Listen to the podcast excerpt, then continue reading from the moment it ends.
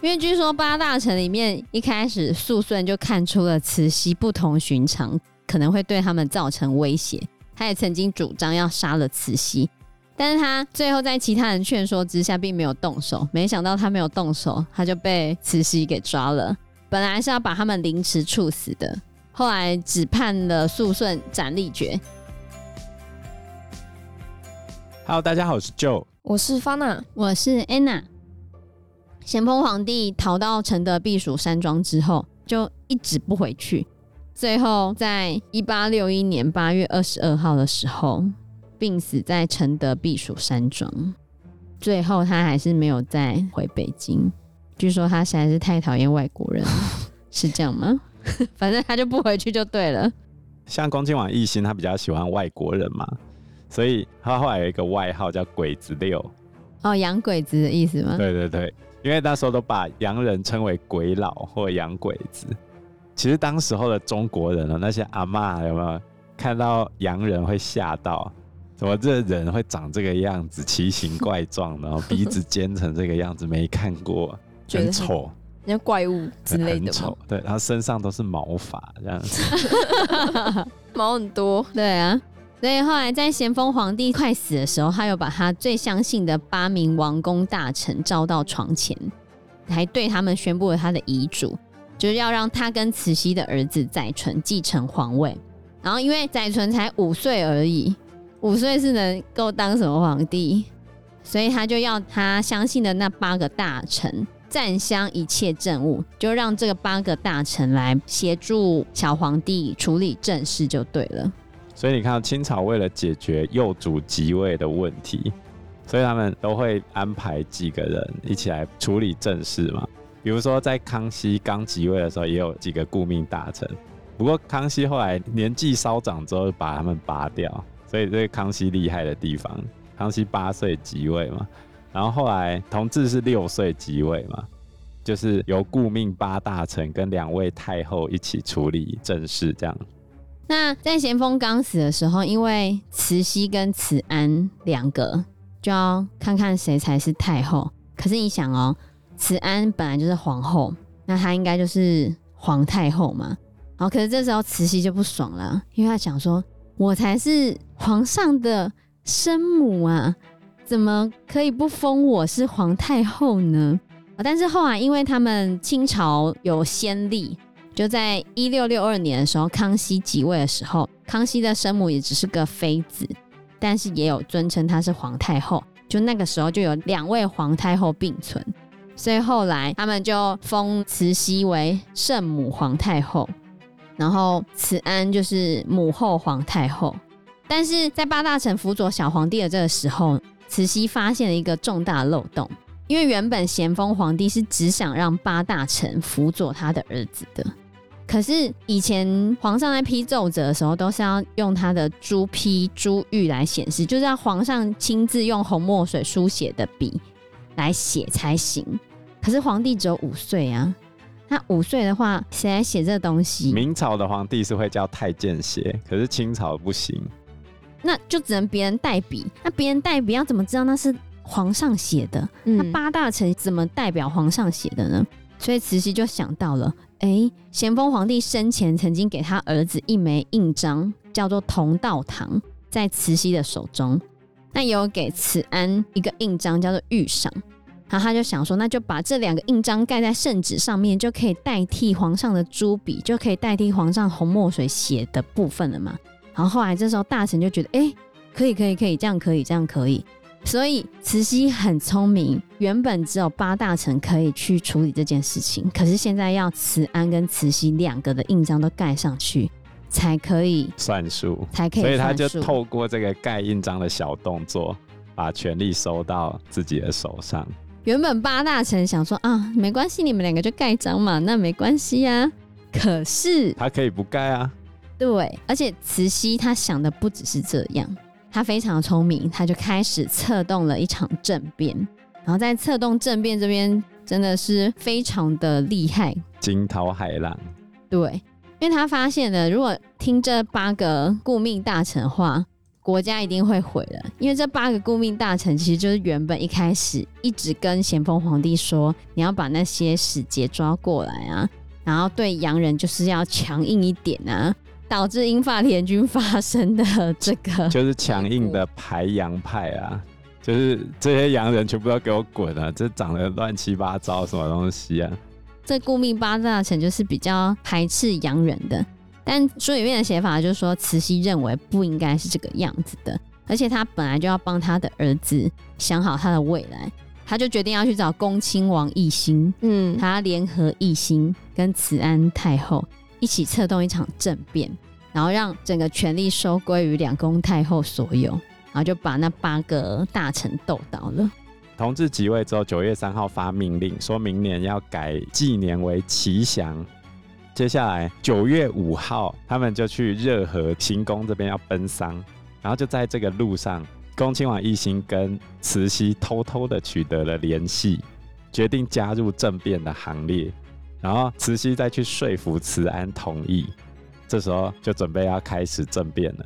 所以如果没有慈禧的努力，其实是不会发动这场政变的啦。嗯，因为其实八大臣一开始是拒绝让权的。八大臣认为说，咸丰皇帝的遗嘱就是让八大臣占相一切事务嘛，女人不可以干政啊，嗯、所以两宫太后只是盖章而已，他们不可以参加议政的这个部分，所以他们不能听命于太后，然后也不会让太后去看他们的奏折，他们认为让太后看奏折是多余的事情，然后还说了很多激烈的话。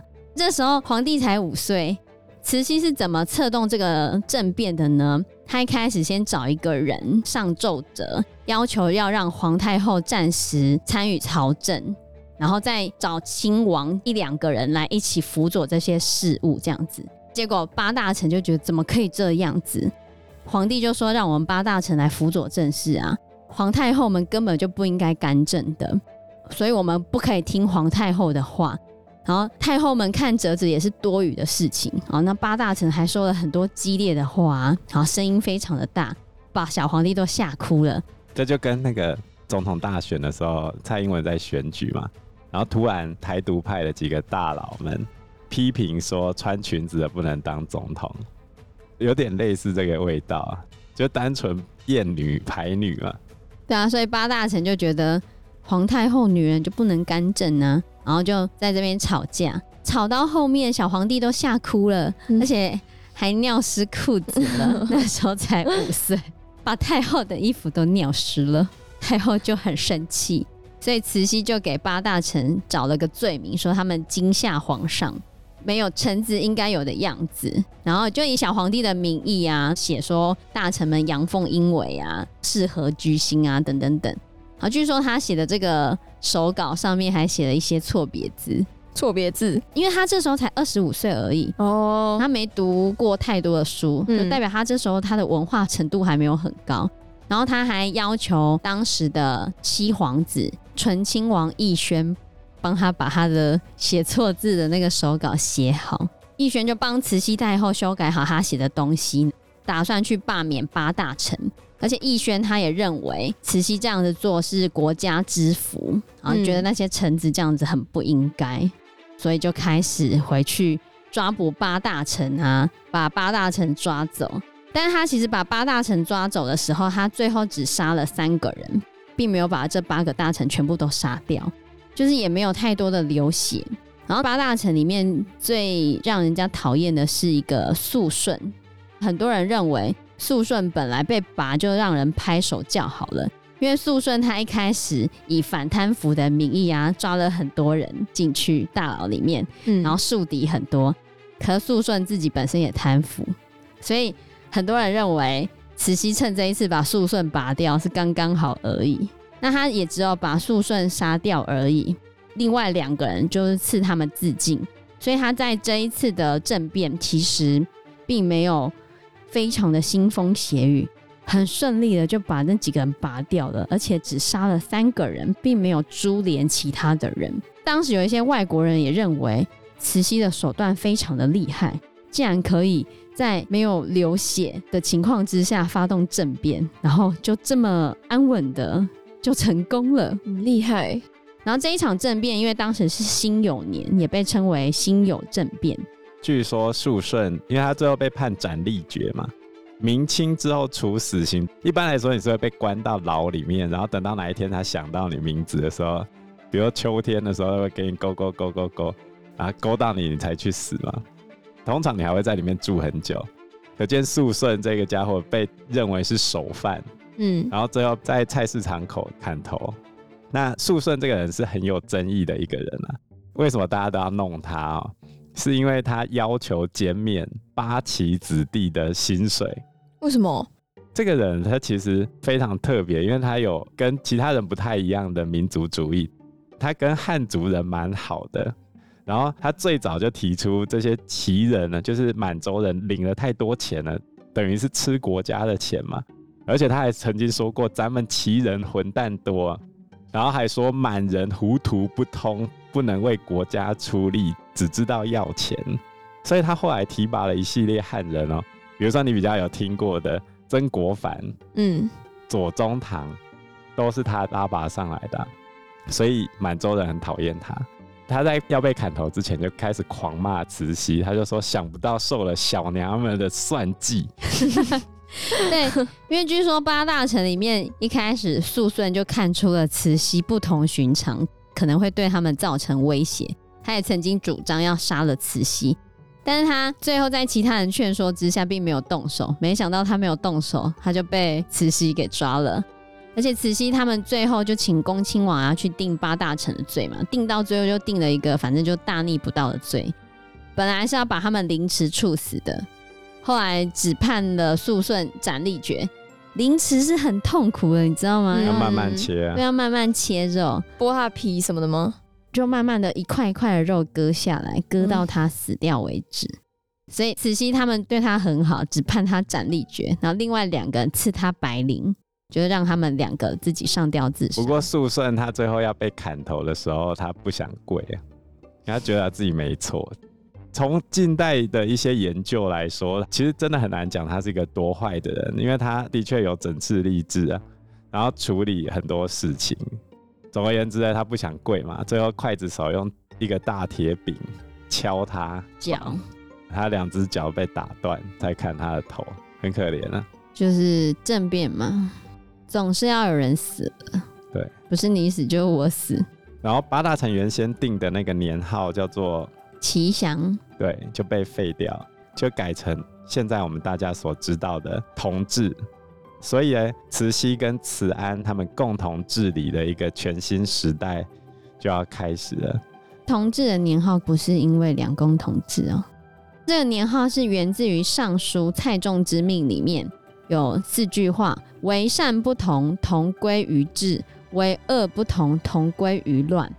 这是他年号的由来。并不是两宫听政的意思啊，他的意思是，如果你从事政治的时候，你做的是善政、好的施政的话，虽然方法不同，但是结果一样，国家就会安定；如果你做的都是坏的政策的话，虽然方式不同，结果就会一样，就是国家会很乱，就这个样子。所以他希望我们殊途同归，国家安定，所以叫做同治。那有一些人说是两宫同治嘛，两个一起治理，那应该是误解的。嗯，但是如果你当成一个双关，我觉得也未始不可啊。那同治是一个崭新的时代，有些人把同治这个时代叫做同治中心。在慈禧跟慈安两个人的努力之下，这个时期清朝终于出现了一些崭新的面貌。那我们下一集节目就会从这个地方开始接续继续讲下去。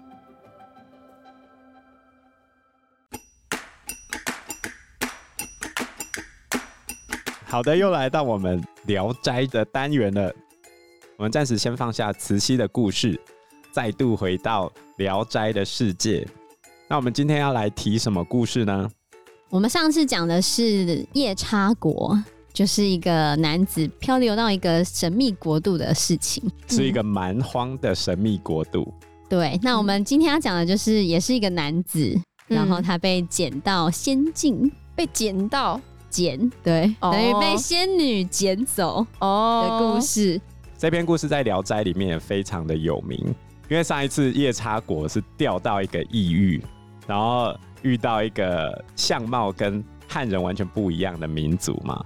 那这一次呢，对于男生来说是一个梦想的实现。没错，其实某种程度上也是蒲松龄梦想的实现。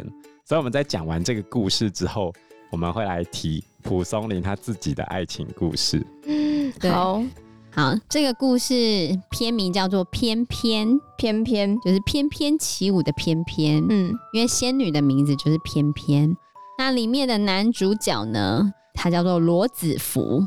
罗子福，子是儿子的子，然后福是浮起来的福。嗯，他是陕西滨州人，滨州就在陕西的西部。那他的父母死得很早。他在八九岁的时候，就是由他的叔叔叫做罗大业抚养长大。罗大业呢，是国子监的官员。国子监就是古代时候设的最高学府。国子监在汉朝的时候叫做太学，到隋朝之后就改名叫国子监，一直到清朝末年改革的时候才把它改掉。如果你要比喻的话，有点类似我们台湾的台大，但是呢，台大你要缴学费。国子监基本上是不用缴学费的，尤其是到宋朝的时候，对这些学生的待遇是最好的。比如说宋徽宗的时候，他就让学生不用缴税，也不用服徭役，这些全部都不用，然后还有丰富的奖学金跟食物。所以就是简单来说，你念大学，他给你零用钱，还供你免费吃住，包吃包住。对，除此之外再给你奖学金。当时候，你想一想，在京师这个地方生活，光房租就要多少钱？嗯，但是他待遇很好哎，待遇不错啊，只要能够混进去里面，有时候是考试，有时候是捐钱可以进去，等于是先预缴学费啊，捐官知道吗？就是买官的意思。嗯，哦，捐钱可以跑进去，这样子你就可以得到相对应的待遇。那这样一定很难考，对不对？那你要说跟进士比，他就没有很难考啊。一般来说，就是你可能在地方上考试，或者是地方保送你，或者是皇帝特许你去念，这样也可以。那到后期的话，就是捐钱就可以。哦，但是够有钱。但是你如果捐钱的话，爽度就比较低一点的。嗯，那他的叔叔罗大业呢，是国子监的官员。古代主管国子监或太学的教育行政长官。就叫做祭酒，祭拜的祭，酒是喝酒的酒，对，是那个诗坛祭酒的那个祭酒是一样的吗？对啊，哦，就是那个，等于是现在台大校长的意思啊。哦，嘿嘿，比如说有一个很有名的叫唐朝的韩愈，还记得这个人吗？哦，唐宋八大家，对，祭鳄鱼文，哦，就是这个，他之前就当过，里面的老师从汉朝开始叫做博士。里面还有一些负责的官员，比如说学政，学政就是到各个省份去主持这个考试，选择这些学生生源进来念书这样子。那如果考上的话，就叫做荐生。继续吧。罗子福的叔叔罗大业是国子监的官员，他家里非常的有钱，但是他却没有子嗣，就他没有孩子，所以他把罗子福当成他自己的儿子一样，非常的宠爱他。所以罗子福就是一个纨绔子弟。他在十四岁的时候呢，受到了坏人的引诱，沉迷于寻花问柳。看十四岁，国二的时候就开始寻花问柳，还好吧？国二哎、欸，寻花问柳，你跟我说还好？十四岁都可以结婚了。哦，好吧，古代人成亲的时间的确是比较早的，这样身体会坏掉吧？哦，对，没错。嗯说到寻花问柳，最近有一个新闻，就是有一个阿空不小心翻到他孙子的手机，嗯，反正不知道为什么他会拿到他孙子的手机，然后就翻翻翻，翻到他孙子手机里面的照片，结果里面是他孙子女朋友的裸照，然后他就拿着这个裸照去威胁他孙子的女朋友，威胁他什么？要求他跟他发生关系，不然就把这照片流出去吗？对。对这也太奇怪吧！然后他孙子的女朋友竟然还真的跟他去开房间。那你觉得这种人会只做一次吗？不会。对，他食髓知味，他后来又要求他孙子的女朋友继续再跟他出去，一直这样不断要求。对，第二次后来他孙子女朋友就拒绝他。然后你知道他做了什么事吗？他恼羞成怒，把少女的裸照列印成纸本，总共十五张，然后在凌晨五点的时候跑到那个少女她家去撒，结果被那个少女自己捡到，他爸就抓狂嘛，就报警处理。他最近刚宣判出来，他孙子从头到尾在哪里？不知道哎、欸，没有讲他孙子啊。重点是这个小女友是几岁？该不会未成年吧？当然未成年，十三岁。哈，十三岁，对啊，你这阿公真的老不休啊！对啊，真夸张。而且这阿公已经超过六十岁了。什么？哎，夭寿。然后他真的才跟他发生关系哦、喔。对啊。天啊，嗯，没办法想象那个阿公什么皮肤皱皱这样子。后来这阿公被判了七年八个月，因为是加重嘛。嗯。后来他还要继续抗告啊，结果被最高法院驳回，所以已经定谳了。哦，就是要关七年八个月。哦，嗯。可是通常表现良好，就会让他假释啊。不是，我觉得这整个故事都很太荒谬了吧？光这个事件要成立，就要有很多条件。第一个是 阿公拿到手机，然后没有锁；第二个是他那个小女友竟然没有跟爸妈讲。对啊，怕被骂什么的吗？但这样已经很，啊，真危险。对啊，夸张。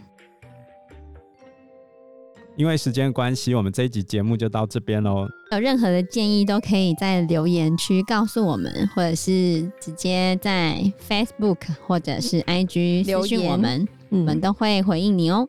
那我们这一集节目就到这个地方喽，谢谢大家，谢谢大家，拜拜，拜拜，拜拜。